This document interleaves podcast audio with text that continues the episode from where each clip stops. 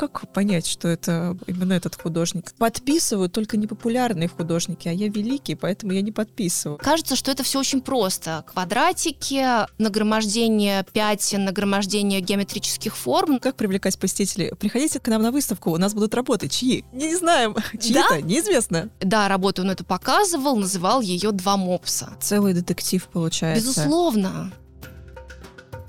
Всем привет! Это подкаст на изящном журнала «Правила жизни» и я, его ведущая, Мария Оборонова, колумнист «Правил жизни», исследователь искусства и автор телеграм-канала «Art is New Sexy». С 12 октября по 21 января в Музее русского импрессионизма открывается выставка живописи и графики «Автор неизвестен. Коснуться главного». На ней представлены работы неизвестных художников, созданные в конце 19 первой трети 20 века. Сегодня вместе с одним из кураторов выставки, ведущим специалистом выставочного отдела Музея русского импрессионизма Анастасией Винокуровой, мы поговорим о месте безымянных картин в нашей жизни, о том, зачем подписывать картины и на что это может повлиять. Здравствуйте, Анастасия. Здравствуйте. Давайте поговорим вначале о том, как это может быть, что у картины нет автора. Почему возникают такие ситуации, когда авторство не установлено? На самом деле причин может быть несколько. Это как причины личного характера, связанные с личной волей художника. Например, был такой замечательный мастер Николай Мещерин, который подписывал лишь те свои произведения, в которых он был уверен на 100%. Он считал, что они достойны и подписи, и экспонирования. Он участвовал в групповых выставках Союза русских художников и был, собственно, членом этого художественного объединения. В его творчестве подписных работ, можно сказать, что было даже меньше, чем всех работ, которые создал за годы своей деятельности. Он экспериментировал со светом, цветом, писал на пленере, и множество его восхитительных совершенно этюдов остались не подписанными, потому что он считал, что это такой вот опытный, проходной, можно сказать, материал. Mm-hmm. Иногда художники подписывали свои работы просто монограммами, ставили первые буквы имени и фамилии, и спустя какое-то время сведения о них терялись, исчезали, каким-то образом искажались. Если, например, на выставке у нас будут несколько работ с подобными монограммами. Таким образом терялось сведения, собственно, в хранении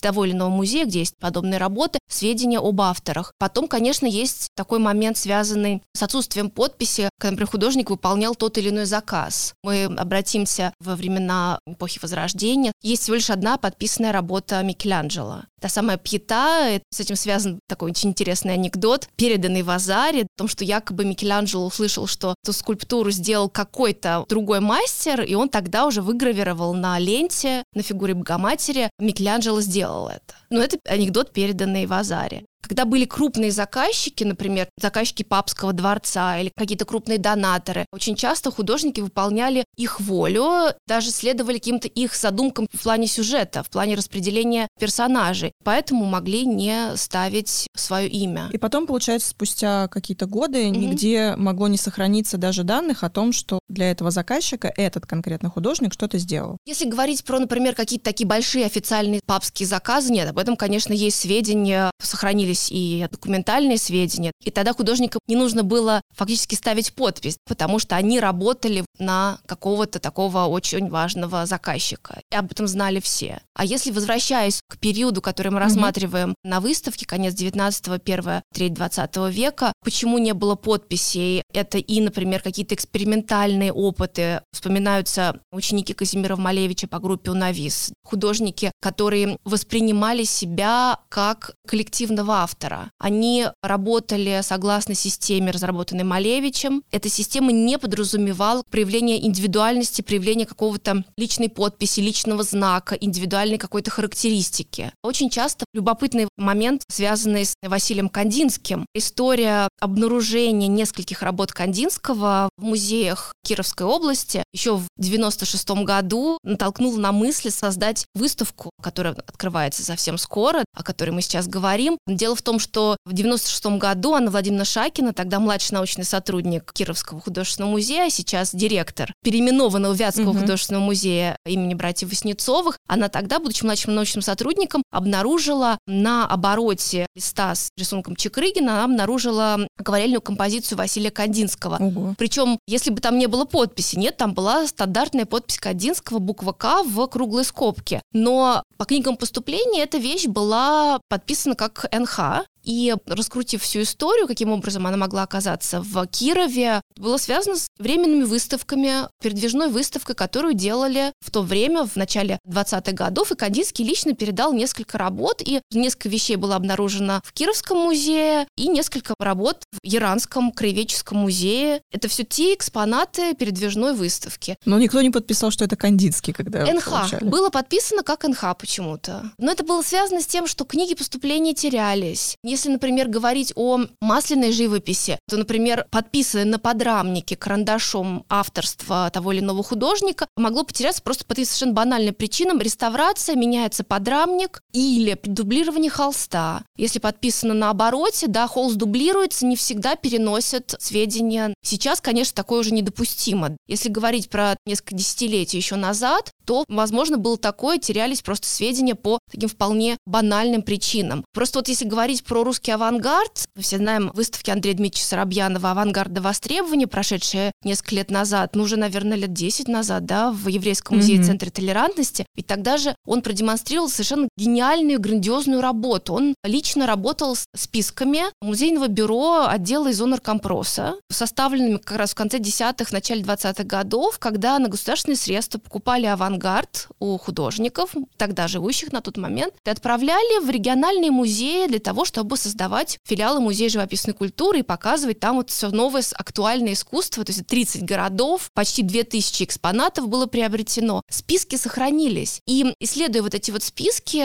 Соробьянову удалось и атрибутировать ряд работ, которые оказывались НХ по понятным таким историческим в том числе причинам, и собрать и показать это все в совершенно удивительных двух выставочных проектах. Я понимаю, как определить эпоху работы. Угу. И на кракелюры можно посмотреть, да, и химический да. анализ да. краски сделать, и акрил это или не акрил, да, потому да. что он появился во второй половине 20 века. А вот как с автором быть? Какие есть самые часто используемые угу. способы определить автора угу. картины. Если мы посмотрим на предметы, которые будут представлены на выставке, автор неизвестен, мы же показываем не только НХ, но и атрибутированные вещи, как, например, музейщики работали с подобными вещами. Как правило, они поднимали вот эти вот списки, хранящиеся в Российском архиве литературы и искусства, списки музейного бюро и зонер компроса, и смотрели, что конкретно куда отправлялось. И уже, например, на основе вот этих документальных свидетельств они уже могли предположить, что вот у нас, например, есть три НХ, Среди них по спискам у нас, например, 15 произведений пяти художников. Методом сопоставления, стилистического анализа, потом, например, та или иная вещь похожа да, на работы этих художников. Как правило, музейщики обращаются к таким крупным музейным собраниям, как Государственная Третьяковская галерея или Русский музей, за образцами, условно говоря, чтобы посмотреть подлинные вещи. Мы знаем, что коллекция Третьяковской галереи Русского музея поистине бескрайняя. Посмотреть эталонные вещи того или иного художника, и чтобы по стилистическому анализу, когда уже минует стадия химического анализа, мы посмотрим, уже подтверждены, что пигменты правильные, белила правильные, mm-hmm. не знаю, холст того времени, о котором мы говорим. Тогда уже приходит этап более такого подробного стилистического анализа. Мы определяем эпоху, а дальше мы просто понимаем, какие авторы могли быть во время этой эпохи, похожи, да. и дальше по стилю уже да. как-то сопоставляем, да. кто как мог нарисовать, были ли какие-то повторяющиеся элементы, например, Безусловно. конкретно для этого художника. Безусловно довольно сложная работа. Это и архивы, и химия. Более того, например, какие-то публикации в прессе всегда обращаются внимание. Например, если те или иные работы поступили в определенный период времени, ну, если у нас есть отсылка, например, mm-hmm. к этим спискам музейного бюро из Оноркомпроса, музейного отдела, то, соответственно, надо понимать подшивку прессы того времени. Могли быть обязательно какие-то заметки о выставке, связанные с поступлением тех или иных работ, с привозом тех или иных работ. Плюс еще личные архивы, например. Удалось коллегам из Смоленска Смоленского художественного музея определить авторство Щепицына, художника, закончившего ФУТИН московский, по косвенному свидетельству его товарища, жившего также в Нижнем Новгороде, по фотографии, и плюс еще по такому устному свидетельству о том, что, да, работу он эту показывал, называл ее «Два мопса». И вот даже таким образом было восстановлено название этой работы. Целый детектив получается. Безусловно. А да. вот если мы говорим про какой-то стилистический анализ и про то, что есть повторяющиеся элементы, еще что-нибудь, есть ли разница определять стиль, определять авторство работы, например, какого-нибудь ветхозаветного сюжета и работу, собственно, художников авангарда? Ну, если мы говорим, например, про старых мастеров, то тут, конечно, надо смотреть, на чем написана работа. Если это, например, дерево, тут, конечно, подключается еще дендрохронология, можно определить, когда этот кусок дерева был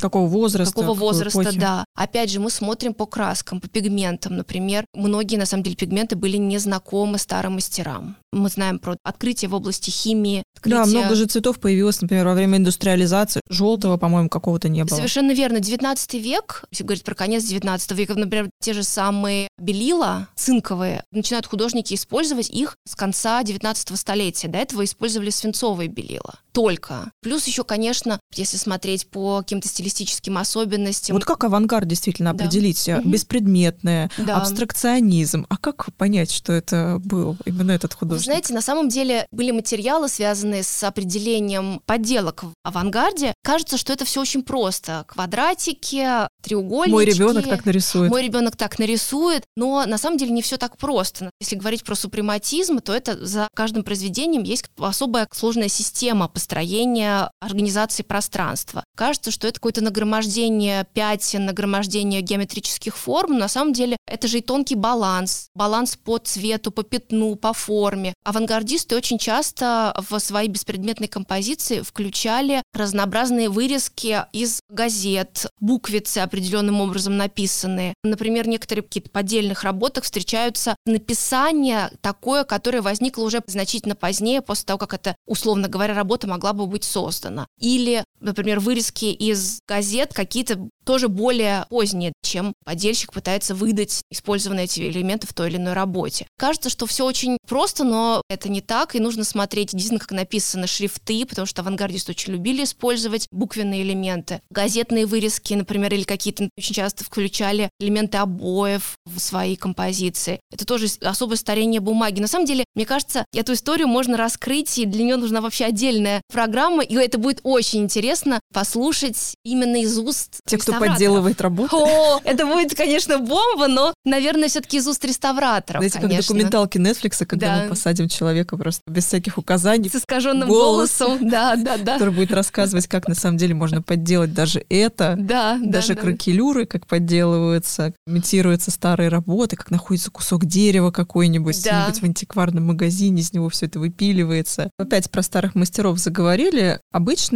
я сколько была в европейских музеях, спокойно достаточно показывают работы старых мастеров, неизвестных художников, потому что все равно понятные очень изображения, очень mm-hmm. красивые. И, как я чувствую, с эстетической точки зрения посетителям не так уж важно даже, на что они смотрят. Mm-hmm. Они понимают, что 16 век красиво, нравится. Или вот вы еще вспоминали выставку Русского музея, где они показывали безымянные работы 18-19 век. Как-то влияет стиль работ на желание музея показывать безымянные работы этого периода?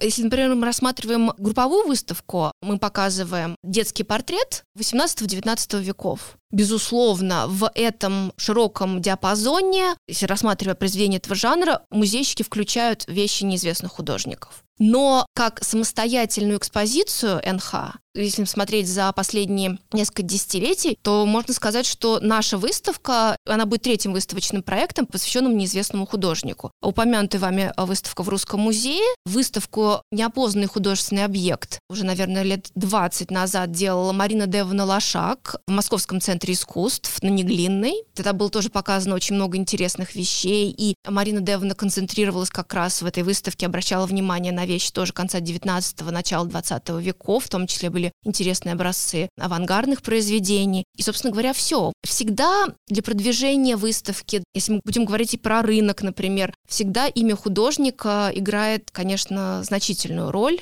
Ну вот у вас, получается, тоже будет же не совсем безымянная Конечно. выставка. Тоже есть Розанова, есть Кандинский, да, есть Фальк. Да. Музей старается привлекать все равно именами. Получается, что мы сейчас так вот плавно перейдем уже к теме именно восприятия и того, угу. как вы обыграли это в своей экспозиции, что недостаточно все-таки исключительно визуального восприятия для такого искусства очень часто, что нужно все равно какой-то контекст личности добавлять. Когда ты смотришь на этот квадрат, тебе хочется понять, а что, кто, почему. Вы абсолютно правы вот контекст личности очень интересен, и, на мой взгляд, очень интересна история обнаружения этой личности, история атрибуции. Нам не хотелось сделать исключительно искусствоведческую выставку, где бы мы перечисляли, да вот вещь пришла как НХ, вот были проведены такие-то исследования. Как правило, методы очень схожи при исследовании тех или иных работ неизвестных художников, но бывают совершенно исключительные случаи, связанные, как вот я говорила, про поиски общения, множественные интервью Ольги Ройтенберг, которая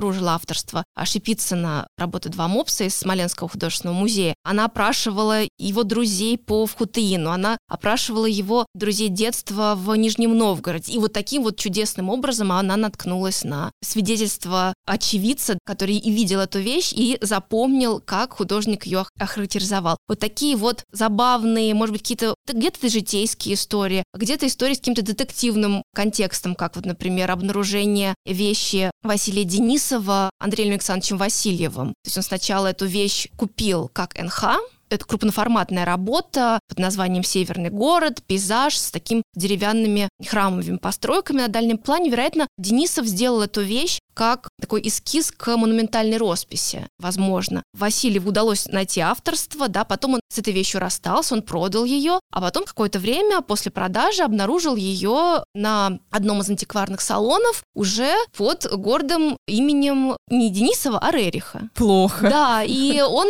доказывает и рассказывает эту историю в своей книге «История дамы с театральной сумочкой». Прекрасное совершенно его архивное исследование, которое читается просто как какой-то детективный сериал со многими неизвестными, с удивительными совершенно открытиями. Эту работу мы покажем, мы про эту историю будем рассказывать. Да, это НХ, но мы показываем как Денисова и показываем эту историю. Потому что, конечно, вы правы абсолютно. Я думала, честно говоря, что в самом начале, подбираясь к вещам, у нас пока сложилась очень интересная подборка исключительного качества вещи. Но в какой-то момент я поняла, что недостаточно нарратива, который несет за собой имя автора его история. Потому что как привлекать посетителей? Приходите к нам на выставку, у нас будут работы. Чьи? Не знаем. Чьи-то, да? неизвестно. Да, невозможно. Я поставила себя на место гидов, музейного экскурсовода. Каким образом, если лишь отдельно говорить про исследование работы или про поступление этой вещи, это же будет скучнейшая история. Эта вещь поступила тогда-то по книгам поступления в 1919 году из музейного бюро из Компроса. Это прекрасно, да. Но таких источников несколько, например, у работ. А вот даже про поступление, кстати, да, если говорить, да. я понимаю, как искать работы, у которых есть автор. Известно, где они, в какой музей написать, или у кого в частной коллекции они находятся. В основном все работы известны. А работы неизвестных угу. авторов, как их искать? Делать open call. У кого есть работы не подписанные, приносите.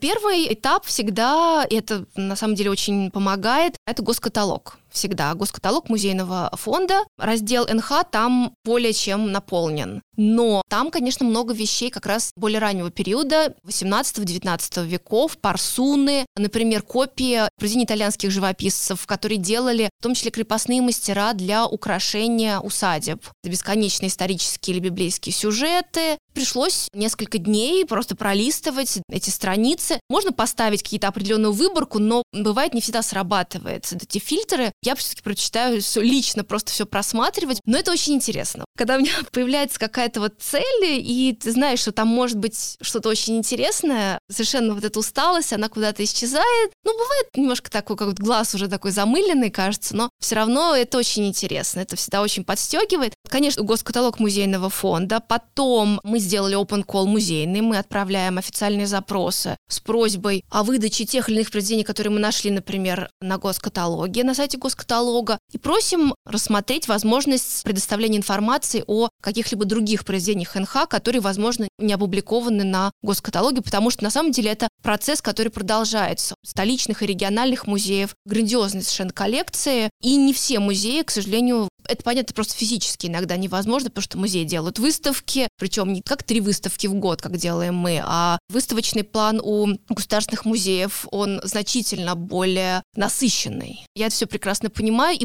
музейщики на самом деле идут нам навстречу, они рассказывают о том, что у них есть. Не всегда удается по состоянию сохранности, потому что, вы понимаете, в план реставрационный в первую очередь ставить вещи известных художников, работать с именами, чьи исполнители известны, или представить постоянную экспозицию, или передать на выставку временную и так далее. До НХ всегда доходят руки в последнюю очередь. Какое грустное неравноправие. Ну вот смотрите, у нас, например, такая была история, но, к счастью, эти вещи теперь в постоянной экспозиции, они сейчас приехали в Москву из Елецкого кривеческого музея. Две работы, работа Клюна и работа Ольги Розановой. Эти вещи поступили как раз вот тогда, в конце 1910-х годов, по распределению из музейного бюро, из Оноркомпроса. Они поступили в этот музей. В советские годы, безусловно, их не экспонировали. В начале 2000-х годов эти вещи, свернутые в рулон, обнаружили, ну как обнаружили, было известно, что они там есть, но они просто их развернули хранители музейные, отреставрировали, повесили в постоянную экспозицию как работы неизвестных художников. В 2016 году, если быть точной, ну где-то в середине 2000-х годов в Елецкий краеведческий музей приезжает Андрей Дмитриевич Соробьянов, как раз в поисках работ для проекта до востребования, и сразу же атрибутирует эти вещи как вещи Ольги Розановой и Клюна, включает их в свою экспозицию. Фактически, да, до начала 2000-х годов эти вещи хранились просто даже вот в свернутом виде. Потому что они были НХ.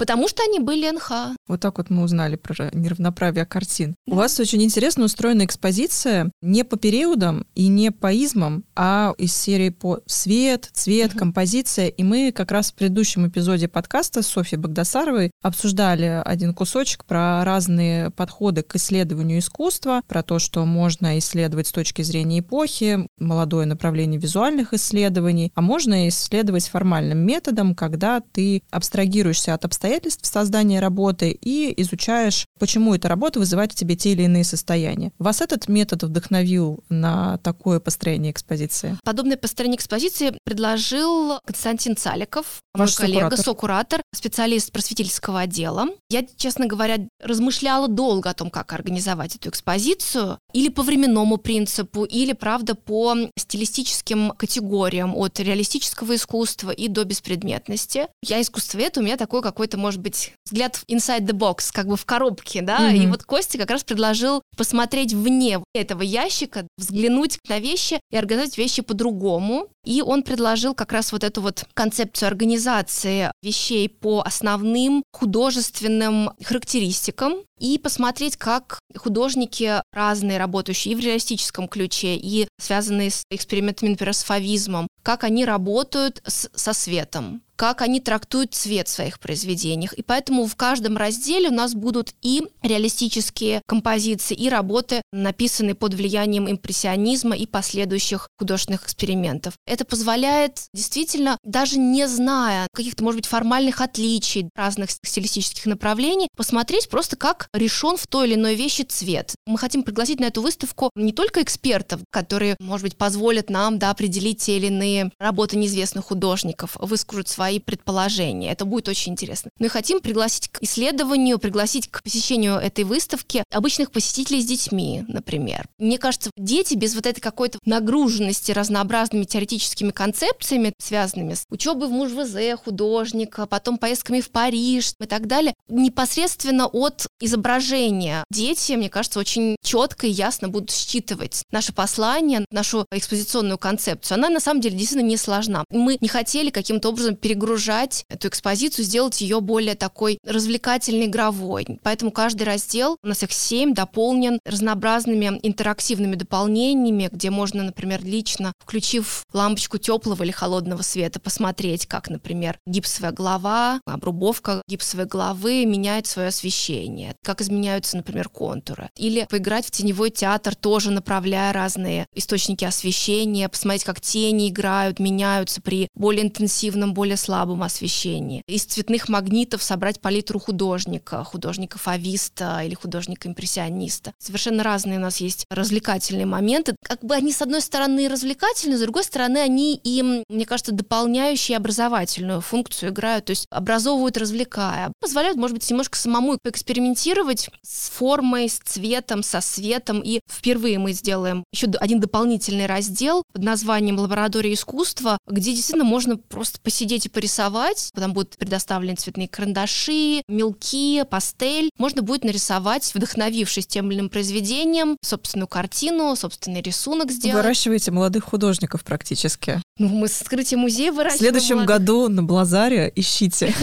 И более того, можно будет этот рисунок оставить в экспозиции, там в специально отведенной зоне, можно повесить в пространстве экспозиции, можно забрать с собой, можно повесить, сфотографировать, забрать с собой. Ну, в общем, такую сделаем открытую зону. Можно подписать, а можно оставить анонимным тоже. Чтобы Это потом тоже очень тоже важно. угадывали. Так будет бесконечный поток идей для выставок следующих безымянных художников. Но, кстати, мне кажется, такое решение экспозиции, оно как раз решает головную боль гидов, про что рассказывать, потому что когда у тебя нет контекста, почему он написал эту работу, кто он вообще, у тебя есть зато возможность рассказывать человеку то, что ему доступно без каких-то особых знаний по истории искусства, что я вижу на этой работе, как она на меня влияет, что я чувствую, почему я это чувствую. Да, у нас прекрасные гиды, и я уверена, что они не будут ограничиваться исключительно такими формальными категориями, связанными со светом, цветом, о том, как художники работали, трактовали эти категории в своих произведениях, но, безусловно, они будут рассказывать истории, атрибуции тех или иных произведений. У нас есть две работы Алексея Явленского из Омского краеведческого музея, безусловно, расскажут и про брата Явленского, каким образом эти вещи оказались в Омске, хотя вещей Явленского очень рано у покинувшего Россию не так много, ну, там есть несколько вещей в Эрмитаже. Вот Омск. В Омске, пожалуй, наибольшее количество вещей Явленского. И про обнаруженного в Тюмени Кандинского тоже, как НХ, который бытовал долгое время как НХ, а потом был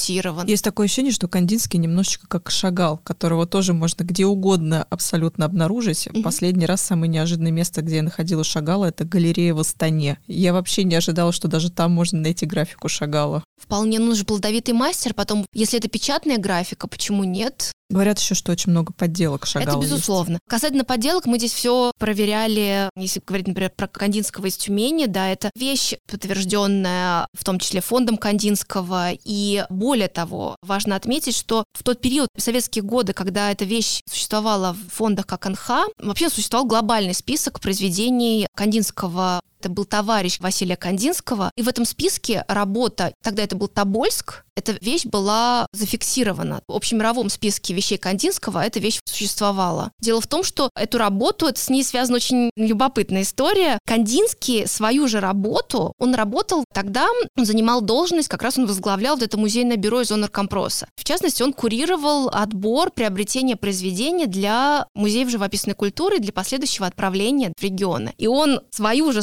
собственную работу, находясь вот на этом посту, купил и отправил в Тобольск. Какой хитрый. Причем известно за какую сумму, и получил за это выговор. Ну как не рассказать такую историю? Ну, Ну, это, же восторг. Да. У вас еще очень интересный каталог к выставке. У вас всегда интересные каталоги к выставке, но к этой выставке есть еще статья Софьи Багдасаровой. Да. Мы опять упоминаем ее в подкасте. Ну, невозможно не упоминать Софья Софью. Великая, как же. да. Она написала статью о том, что стояло за подписью автора. Ну, мы уже с вами вначале об этом немного поговорили, что работы в разные эпохи подписывали и не подписывали по разным причинам. Это могло быть связано и с тем, какой был статус художника в эту эпоху, что когда-то он был не особенно высоким и приравнивался к обычному ремесленнику. Подписывать потом уже могли начать по понятным современному человеку причинам, чтобы прославить себя, чтобы Рынок. установить подлинность, да, Мгм. вывести на рынок, чтобы на экспорт картину подписывали ученики мастерской, не сам художник. Кстати, к слову о том, зачем нужно покупать каталоги. К выставкам, что это не просто повтор всех текстовых выносов, которые вы видите в экспозиции, это, по сути, мини-исследование по теме, плюс еще, что очень многим может понравиться, с отличными снимками работ, которые представлены на конкретной выставке, которые музей еще отдельно фотографирует, потому что он получил к себе эти работы, и он наконец-то может их пофотографировать для истории. И различные доп. материалы, как, например, вот эта статья, поэтому мы не будем ее прям долго пересказывать, а посмотрите и купите ее в каталоге. В связи с этими фактами есть несколько вопросов, которые тоже еще хотела обсудить по поводу подписи картин. Вот Рубинс из более чем полутора тысяч своих картин подписал 5 работ, из наследия Веласкеса из 120 картин подписано 13 работ, и Софья как раз пишет о том, что есть версия, что они этого не делали, потому что и так все знали, что это Рубинс, что это Веласкес. И у меня вопрос по поводу современников Рубинса и Веласкеса. Они с первого взгляда могли понять, кто автор,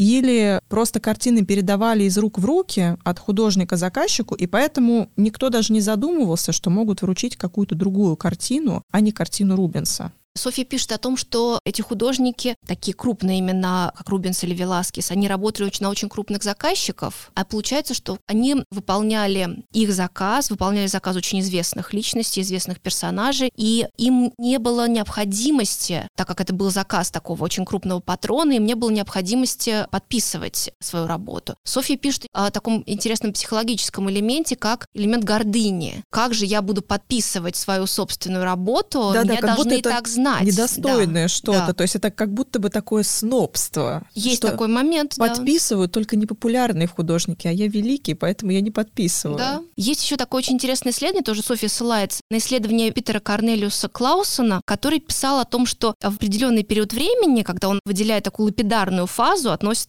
к 1250-е, 1300-е годы, когда творцы больше не хвалят сами себя, а оставляя это гуманистам-современникам, mm-hmm. что о них должны писать, их работы должны знать, должна быть какая-то насмотренность, и кто-то другой должен уже прославлять их имена. Без подписи такой-то сделал и так далее. Да, это уже происходит какое-то совершенно другое отношение. Художник, он уже не ремесленник, да, он уже больше, он уже творец, которого должны просто почитать и знать. Но в XIX веке мы опять возвращаемся Безусловно. к тому, что подпись уже инструмент продаж становится, да. картины опять начинают массово Именно. подписывать, потому что это уже влияет в том числе на стоимость. Конечно, мы сейчас конечно. в 21 веке активно видим, как это влияет и на черный рынок искусства тоже, и один из способов отмыть сейчас угу. картину является стереть подпись, например, оригинальную художника, который ее написал, известного художника, угу. если позволили себе украсть какого-нибудь, не дай бог, Ван Гога, очередного, и подделать подпись на то, что это его его ученик, или это мастерская, или это подражатель. Тем более странным в связи с тем, что подписывать картины сейчас уже нормально абсолютно, и было нормально с 19 века, выглядит то, что авангардисты, многие не подписывали свои работы, такое количество mm-hmm. есть неподписанных, неизвестных работ. И вот мы уже касались Малевича, да. как раз утвердителей нового искусства. Почему это могло произойти именно с 20 веком? Ну, это связано прежде всего как раз с концепцией. Малевич и его ученики, художники группы «Навис», утвердители нового искусства, искусства, они выступали за концепцию коллективного авторства. Но это было, в принципе, свойственно тому времени, когда вот коллективное какое-то общежитие, дома коммунные и коллективный автор, который не транслирует какую-то свою собственную идею или концепцию. Он следует какой-то глобальной программе объединения, например. Есть замечательная совершенно цитата Николая Пунина про Малевича и его учеников. Малевич умел внушить неограниченную веру в себя. Ученики боготворили его как Наполеона армия. То есть mm-hmm. они забывали о себе, да, они следовали идее, которую транслировал их учитель, и, например, выставлялись они на групповых выставках всегда каким-то единым блоком, единой, можно сказать, армией, каким-то крылом, и дополняли свои произведения только какими-то лапидарными лозунгами, без каких-то определенных подписей. Например, отсутствие подписей часто встречается и на, например, ученических работах, в частности, мастерской Петрова-Водкина. И поэтому мы можем определить стилистически да, это явно видно, что там и трехцветка, или эксперименты в одном цвете, что было характерно для системы Петрова-Водкина в Академии художеств. И мы подписываем художника круга Петрова-Водкина или ученик Петрова-Водкина, потому что подписи нет, это мог быть кто-то из этого большого множества мастеров, учившихся у него. Про авторитет Малевича я, когда писала статью про зеленую полосу Розановой, я как раз читала про эти разборки того, что очень многие пишут, что Малевич вообще очень многое забрал у Розановой ее идей, и она не то чтобы даже сопротивлялась вначале, потому что она тоже работала с ним вместе, а потом начала сопротивляться, когда поняла, что он как-то очень много всего забрал, и никто даже не говорит. Никто на самом деле, это очень обидно. Я очень рада, что у вас будет Розанова. Никто не говорит так много про Розанову, как говорят про Малевича, хотя она не менее великая.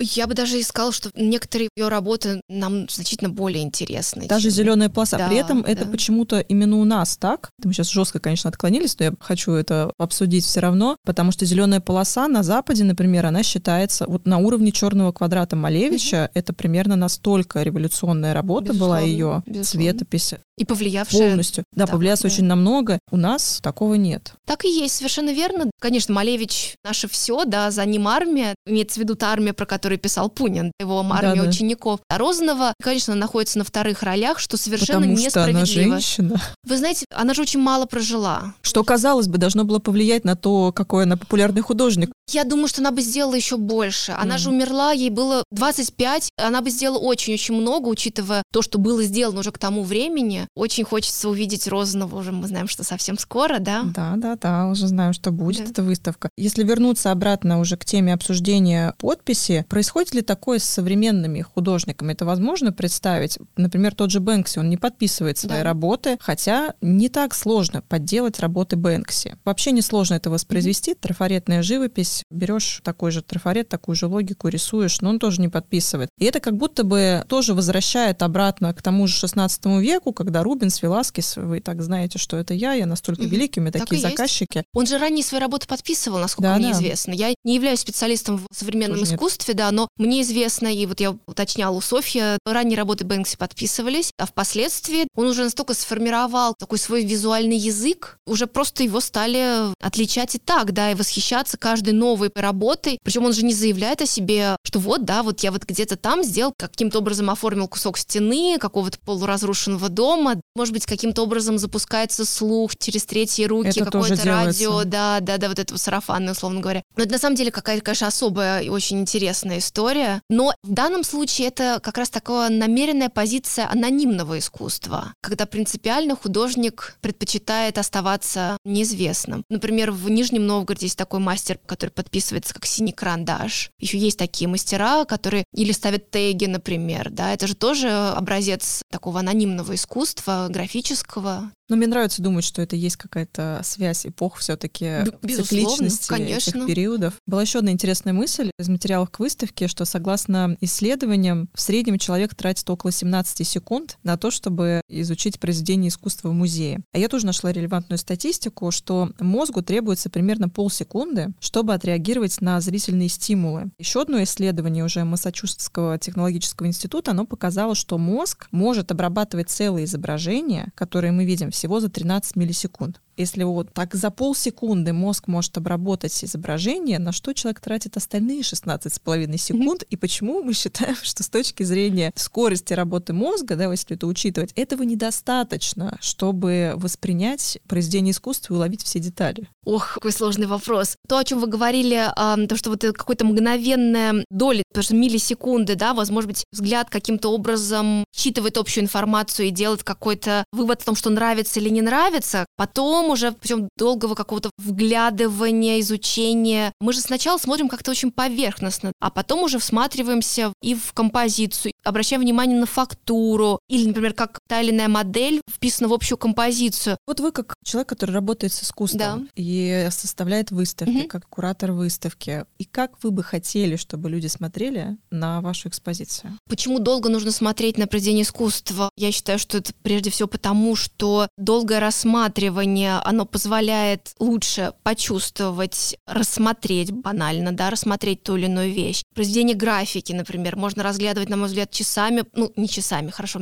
или там какие-нибудь афорты Дюрера. Дюрера то, как, например, как идет ли эта линия. Если художник просто работает пятном, может быть быстрее, например, или какую-то линейную сложную графику, сложные композиционные построения невозможно считать мгновенно, на мой взгляд. Отвечая на второй вопрос, что мне хотелось бы, чтобы зрители, уходя с выставки, ощущали, чувствовали, мне хотелось бы, чтобы они прежде всего выходили наполненными, но с каким-то таким побуждением еще больше исследовать, углубиться в понравившуюся какую-то тему, сюжет. Например, вот у нас есть несколько работ Николая Мелиотти, которые существовали долгое время как работа неизвестного художника. Пусть художник Мелиотти зацепит кого-то и приведет к тому, чтобы дома или в метро по дороге домой почитать что-то еще об этом художнике. Или, например, остаться после просмотра выставки и порисовать, например, в лаборатории искусства. Мы придумали такие предварительные задания, например, спуститься в лабораторию искусства мы предлагаем после изучения исследования работы Василия Кандинского композиция, мы предлагаем послушать музыкальные инструменты, которые Кандинский ассоциировал с теми или иными звуками. Мы предлагаем зрителям послушать звучание тех или иных музыкальных инструментов, которые Кандинский ассоциировал с теми или иными звуками. И насладившись визуально-звуковой синестезией, спуститься в лабораторию искусства или включить в наушниках какую-то любимую музыкальную композицию, закрыв глаза или не закрыв глаза, изобразить что-то в цвете. Или просто послушать звуки в зрительном зале, да, это может быть какой-то детский смех, шелест обложки открываемого каталога. Эта зона располагается как раз рядом с книжным магазином, перелистывание книжных страниц, например, и попытаться что-то изобразить. Хочется на самом деле, чтобы знакомство с этой выставкой побуждало каким-то дальнейшим действием или к изучению того или иного стилистического направления, художника или к побуждению к творчеству, например. Хотите, чтобы посетители выставки потом продлили контакт с искусством? Конечно. Да, это вот прекрасно гениальная фраза. Да, я тут на 15 минут растянула, да. Зато очень подробные действия теперь есть у слушателей подкаста. Что делать на выставке? А может быть, что-то еще захочется. Ну, главное, конечно, мы не трогаем картины руками. Сдержитесь, не да. облизывайте рамы. Да. Мы смотрим, мы вдохновляемся, можно фотографировать работы, можно фотографироваться на фоне произведений, можно слушать звуки, которые Кандинский ассоциировал с цветами, можно рисовать. Получите, в общем, полностью наслаждение от посещения этой выставки. Возможно, кто-то уже на момент выхода подкаста успеет сходить, потому что мы выйдем в конце октября, когда выставка уже откроется, но для тех, кто соберется, как раз это будет потрясающий практически аудио гид сопровождения к этой выставке. Анастасия, спасибо большое, спасибо что огромное. обсудили с нами эту выставку. Такая интересная тема, авторство работ. Мне понравилась ее связь с восприятием искусства и удачного вернисажа. Большое спасибо, всех ждем на нашей выставке.